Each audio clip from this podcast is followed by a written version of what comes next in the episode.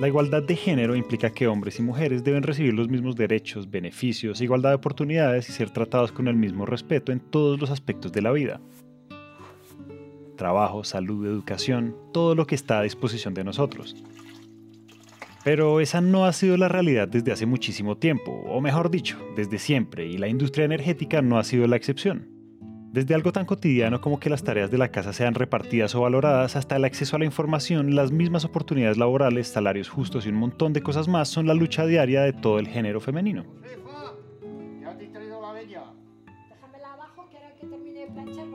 Ser mujer en un mundo así, tan desigual, no es nada sencillo. Sin embargo, la lucha constante y el esfuerzo de muchas mujeres desde tiempo atrás hoy en día merece ser reconocido. Bienvenidos a un nuevo episodio de What What. Estudié ingeniería de energías renovables en el, en el campus y el campus quedaba dentro de esta hidroeléctrica. Soy ingeniera en energía eh, con enfoque en renovables. Tengo ya una trayectoria bastante grande en el sector energía desde mi tercer año de la facultad. Hoy nos acompañan Joyce Méndez y Larisa Sierra, dos mujeres que con su conocimiento, fuerza y capacidad han logrado estar y mantenerse en la industria energética. Joyce hace parte del punto focal de América Latina y el Caribe para la ONU. Y Larisa es investigadora de la Oficina Presidencial de Cambio Climático de Honduras. Entonces diariamente convivíamos, ¿verdad? Con ingenieros, las personas de la industria, conversábamos muchísimo. Siempre fui la única chava y siempre estuve rodeada con un grupo de, de bastantes niños y me tocó realmente pues estar en un grupo de hasta 25 chavos y solo yo de niña en, la facultad. Y creo que eh, desde ahí empieza la parte en la que yo creo esa visión de cómo me quiero ver como mujer en el futuro y esa parte en la que empiezo a fortalecer mis capacidades y mis habilidades. Desde sus roles le han apostado al desarrollo de la eficiencia energética. Larisa como coordinadora regional de Oriente de Red Hondureña de Municipios Verdes, que es una ONG dedicada a la acción climática y acceso a oportunidades, motivando el empoderamiento juvenil hondureño, a través de proyectos de alto impacto enfocados en el desarrollo sostenible. Joyce es cofundadora de varias organizaciones como el Observatorio Latinoamericano de Geopolítica Energética, donde actúa como presidenta del capítulo UNILA, Universidad Federal de Integración Latinoamericana con la organización Student Energy. Ellas de cierto modo pertenecen a ese pequeño porcentaje de mujeres privilegiadas que pudieron tener acceso a la universidad y además a ese reducido grupo de mujeres en la industria energética. Básicamente es, interesante cómo llegué a esto porque mi familia, nosotros somos migrantes, es decir, yo nací en Colombia, pero no crecí en Colombia. Nosotros emigramos a México, Estados Unidos, pero donde digo que crecí y eh, hogar es el borde de Brasil, Paraguay y Argentina, que es la trifrontera Iguazú, eh, donde están las cataratas del Iguazú. Y en esa región tenemos una relación muy fuerte entre energía y agua o hidroenergía, porque se encuentra eh, la hidroeléctrica eh, con mayor eh, capacidad instalada de América Latina y segunda a nivel mundial. Soy prácticamente de las pocas mujeres en el rubro de la ingeniería en energía que hacen investigación y desde que comencé esa parte de investigación, pues no he parado y creo que la parte de investigación es lo que me ha llevado constantemente a seguir creciendo como, mujer, como persona, como profesional. Desde muy pequeñas tuvieron la realidad de la industria energética desde cerca y con realidad nos referimos a dos cosas. La primera, que es una industria bastante competitiva y llena de retos para la transformación social y económica hacia modelos sostenibles. Y la segunda, que a simple vista pues era una ingeniería. Ya sabemos lo que eso significa, un montón de hombres y muy pocas mujeres. Pero esto no es charlatanería ni un discurso más, como muchos lo ven cuando se habla de género y de igualdad de derechos. Aquí hay cifras y toda una realidad hay un, estudio que me impactó, creo que del año 2000, bueno, la lanzó al comienzo del año 2020, antes de la pandemia, de IRENA, que es básicamente la Agencia Internacional de Energía Renovable, y hablaba mucho también de, ese, de la cuestión no solo de la energía renovable y, y la mujer, de una investigación de 140 países, básicamente, desde esa perspectiva de género, y se muestra que básicamente solo el 22% de las empleadas o personas mujeres dentro del sector energético por tiempo completo, solo el 22% están dentro de ese sector de gas y petróleo y el 32% en el sector de las energías renovables. Es muy poco. Esto es a nivel global, ¿verdad? 22%, 32%. Y a nivel administrativo, las mujeres ocupan cargos aproximadamente un 45%, que tampoco es mucho. Realmente para nosotras, las mujeres que, hemos cursado una ingeniería, una matemática, una física, eh, seguir promoviendo esa parte de que más niñas, que más mujeres se involucren en, esos sectores y que participen en, en las carreras STEM relacionadas con las áreas del conocimiento, Science, Technology, Engineering and Mathematics. Creo que es algo que debemos trabajar y debemos seguir impulsando entonces, en esta investigación se traía que mm, eh, básicamente los hombres dentro del sector energético ganan realmente más que las mujeres. Entonces, dos, dos tercios de los entrevistados concordaron con esto. Y esto es realmente, como digo, preocupante, porque cuando uno inicia en ese sector o en esos estudios energéticos, uno no se depara con tantos obstáculos que ya a lo largo en el camino se va dando cuenta.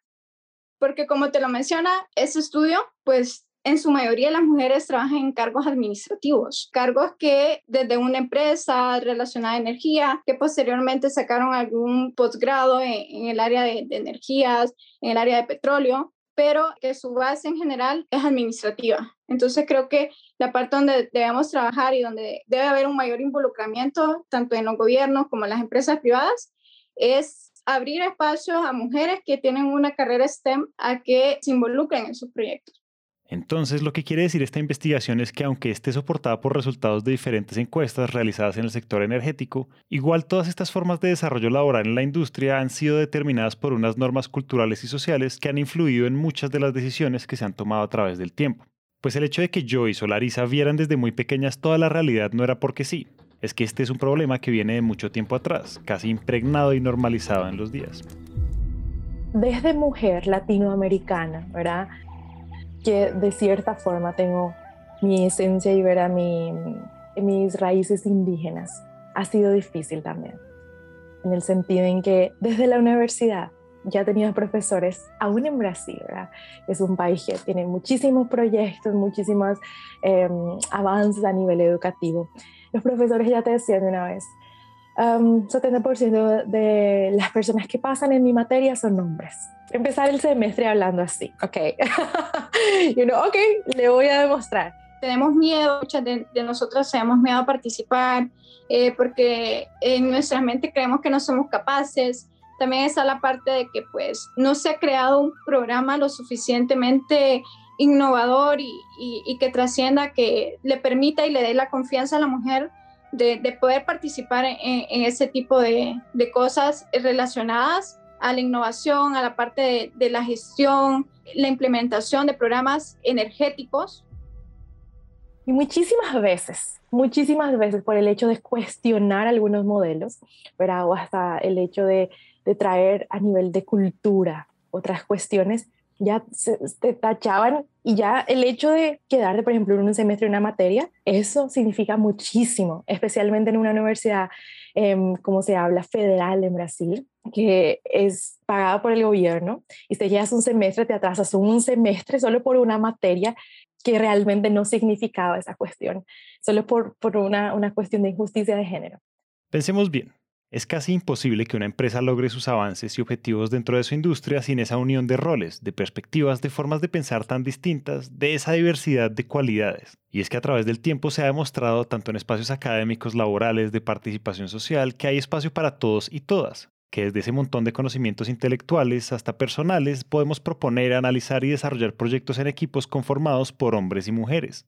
Tenemos muy claro en lo que nosotras sabemos sobresalir y las mujeres tenemos un punto muy fuerte que es la percepción al detalle. Nosotros somos bastante detallistas en la parte de cuando se habla eh, gestiones de proyectos. La mayoría pues tenemos una, eh, una gran experiencia en la formulación de políticas públicas, en el diseño de programas, en la parte de ser ejecutoras de proyectos, desde una visión de, de la equidad de género en equipos de trabajo o procesos investigativos que eran básicamente dominados por hombres, a veces, por ejemplo, como los resultados, los métodos, la forma de trabajar, eran, eran más, como digo, uni, como línea recta, más cuadrada de cierta forma. Pero cuando teníamos más mujeres en el equipo, eran más ideas, más no solo variables, pero perspectivas, y hasta cómo se habla de eso, perspectivas disruptivas fuera de la caja. Entonces, si vemos que la industria energética actualmente está con desafíos gigantes, porque por un lado tienes la cuestión del cambio climático,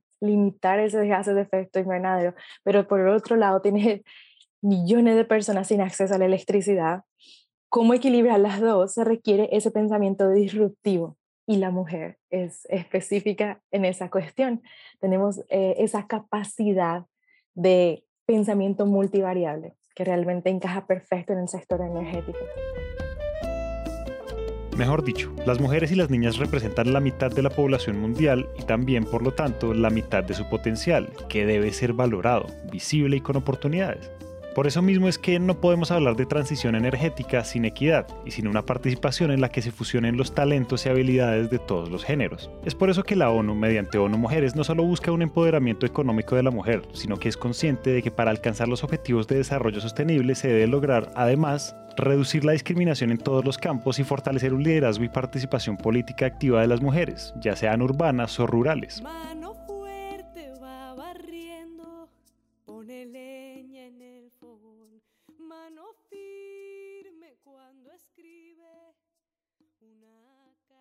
Desde mi punto de vista, debe estar incluyendo grupos. Uno de los grupos eh, somos las mujeres que nos encontramos trabajando directamente en el sector, eh, las mujeres que, que, hemos llevado como una carrera relacionada al sector energía, que estamos en los gobiernos, que estamos en las empresas privadas, que representamos a la sociedad civil. Y el segundo grupo de, de mujeres que tienen importancia en el sector, pues son las mujeres de las comunidades que son líderes, principalmente aquellas mujeres que están en las zonas rurales. Es importante incluirlas y ambos grupos, tanto las mujeres que nos encontramos trabajando en los sectores gubernamentales, privados y sociales, así como esas mujeres líderes, trabajar en conjunto de la mano, primero gestionar como políticas, proyectos que permitan impulsar eh, la agenda de género en la parte de la transición energética de cada país. Ahora lo sabemos, la participación de la mujer y sus grandes capacidades son indispensables en los procesos energéticos o de cualquier otro tipo. El garantizar su respeto va de la mano con las adecuadas condiciones de derechos y vida con los que cada persona debe contar. Y ya sabemos que lo más importante de todo aquí es actuar, porque no todo puede quedar en palabras lindas y motivantes en la lucha por la igualdad de género. Es crear o participar en proyectos que sumen y beneficien el crecimiento de cada mujer. Fue el momento de pensar porque comenté con varios colegas y eran los mismos problemas. Y decía, bueno, ¿cómo puedo apoyar a otras mujeres y también a, a, poblaciones vulnerables que de cierta forma tenemos obstáculos semejantes? Entonces voy a hablar de tres iniciativas. Bueno, la primera, LACES, eh, que es ese, eh, Latin American Sustainable Energy Summit o la Cumbre Latinoamericana de Sostenibilidad Energética. Y esta es latinoamericana, es una, es una startup, eh, Climate Education, que durante la pandemia nosotros creamos con los colegas Axel Sutton, Tajuyama de México, y queríamos, y bueno, lo que hicimos fue crear una plataforma online eh, para la alfabetización energética. Entonces, nuestro desafío era cómo hacer esa alfabetización energética más creativa, eh, que pueda ser usada por estudiantes de América Latina y el Caribe. Entonces creamos esta plataforma en los tres idiomas, español, inglés y portugués. Y la otra que es ese Constituency SDG 7, es un mapa, básicamente, eh, donde tenés iniciativas de, de, todo el mundo de jóvenes que son o emprendedores o desarrollan proyectos o lo que sea dentro de la transición energética. Tenés su contacto, su lugar y lo, solo lo que queríamos es básicamente facilitar ese contacto entre jóvenes emprendedores para que se motivasen durante la pandemia a iniciar sus propios negocios o a desarrollar pesquisa en la investigación en el área energética. Estamos desarrollando el tercer coloquio eh, de eh, la geopolítica energética y todos los mini cursos que vamos a ofrecer eh, son dados por mujeres, mujeres jóvenes, latinoamericanas, brasileñas y argentinas. Las mujeres conforman el 35% de las principales compañías de energías renovables del mundo, porcentaje que supera ampliamente su representación entre las energéticas tradicionales, según los datos de la Agencia Internacional de Energía Renovable, recogidos en el informe de la organización Women in Sustainable Energy, Climate Change and Environmental Protection. WISE. Los datos recabados por Bloomberg Nef tras analizar 11.700 compañías internacionales en el estudio Gender Diversity and Climate Innovation corroboran que las empresas con mayor diversidad de género en sus consejos, 30% o más, logran contener mejor el crecimiento de sus emisiones de carbono, 0.6%, que aquellas sin presencia femenina, 3.5%. Lo que quiere decir que las mujeres no solo entran en el desarrollo formando parte del sistema económico de un país, sino que son generadoras de cambio y propiciadoras de un desarrollo humano completo e inclusivo, que les permite crecer, desarrollar e implementar procesos, proyectos y avances. Porque justo esta historia nos permite entender que cuando hablamos de un crecimiento sostenible no solo hablamos de procesos de transición energética, sino de un mundo en el que hay espacios, condiciones y oportunidades iguales para hombres y mujeres. No es solo decir, sí, tenemos políticas de género, no, solo pongamos una mujer allá, porque hay que tener una mujer. No es eso. Nosotros también no queremos estar allá como un títere, una estatua. No es por tener una mujer y aparecer en las estadísticas de la empresa, sino porque realmente merecemos estar ahí y que los caminos se abran y las políticas sean flexibles para eso. Hasta acá llegamos hoy. Esperamos que este episodio haya prendido el bombillo de las ideas. Y si les gustó lo que oyeron, los invitamos a dejar una reseña de 5 estrellas en Apple Podcast o a seguirnos en Spotify. A Joyce Méndez y Larisa Sierra les damos las gracias por compartir su experiencia y sus historias. Si están interesados en conocer más sobre soluciones energéticas, los invitamos a que nos sigan en nuestro LinkedIn, Empresas Gasco Unigas Vida Gas. Ahí van a encontrar artículos, invitaciones a webinars y mucho contenido valioso alrededor de la energía. Este episodio de What What fue dirigido y producido por Natalia Hidárraga, editado por Carlos Bernal, musicalizado por Santiago Bernal. El trabajo gráfico es realizado por Luisa Ríos y todos los episodios son alojados en Spreaker.com. Esta es una coproducción de Empresas Gasco y Naranja Media. Yo soy Julián Cortés. Muchas gracias por escuchar y nos vemos en el próximo episodio.